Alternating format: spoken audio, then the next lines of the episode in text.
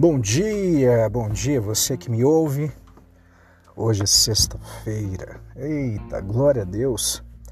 Dia 23 de abril. O tempo passa rápido.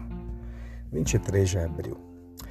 Hoje eu quero falar acerca do processo. Falei acerca do vaso de cerâmica dias atrás, da alta temperatura que o mesmo se submete para receber a impressão de alguma gravura. Talvez hoje você esteja se perguntando o porquê das provações.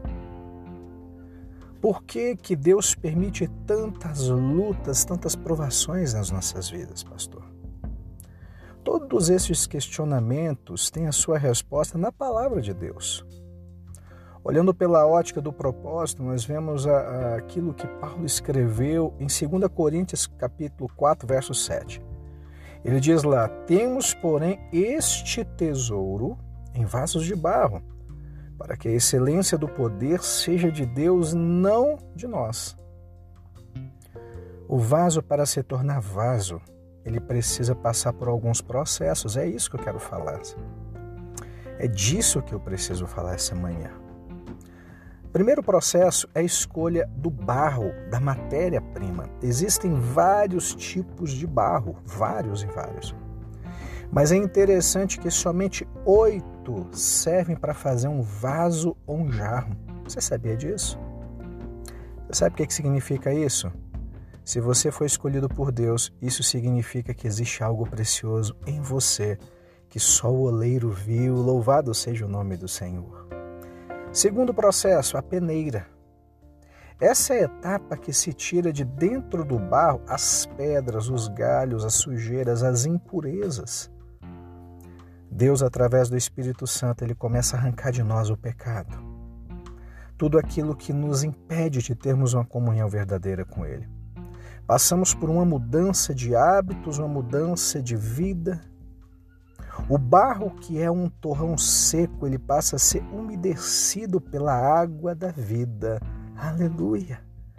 Terceiro processo é o curtimento. Essa é uma etapa muito, mas muito importante para fortalecer o barro. Essa é a etapa do esconderijo de Deus, da solidão às vezes, o silêncio, época em que parece que Deus fala com todo mundo, menos com você. Já aconteceu isso? Quarto processo, que é o pisamento, é quando o barro ele é retirado do curtimento, talvez depois de um tempo longo, e é colocado em um local para ser pisado, para que todo o ar seja retirado dele.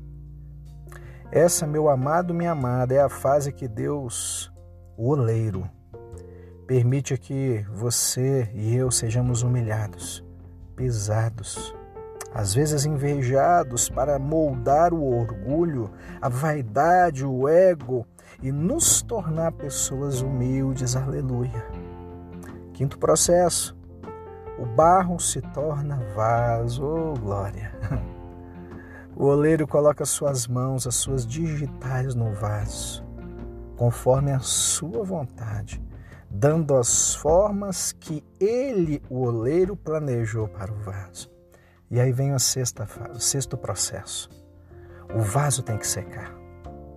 Depois de ter forma, depois de ter identidade, o vaso é levado à sombra para enxugar e ficar resistente, sabia?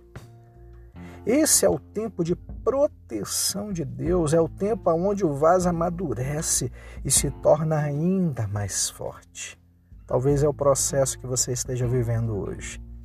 E aí vem o sétimo e último processo, o fogo. Ó, após secar, o vaso é levado ao fogo. É o momento mais difícil. É onde as imperfeições que estavam ocultas elas aparecem. Muitos vasos não aguentam essa prova e se quebram. Outros, outros vasos de honra ficam ainda mais bonitos e ainda mais fortes.